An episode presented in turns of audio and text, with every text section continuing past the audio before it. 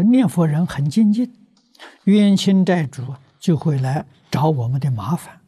可是按照道理，他们应该高兴才对，因为我们往生对他肯定啊有利益的。难道他们不知道这个道理吗？实在是，就是因为他们知道这个道理，所以才找你。你没有念佛，功夫不得力，他不来找你。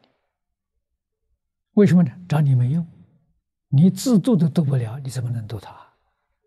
凡是他来找你。你功夫已经得力了啊！他来找你不是找麻烦，他是找你求超度啊！你能够把你的功德回向给他，他就欢喜了。他来求这个的呀，你自己没有功德的不来找你啊！你想他来，他也不来啊！啊，这这个道理要知道啊。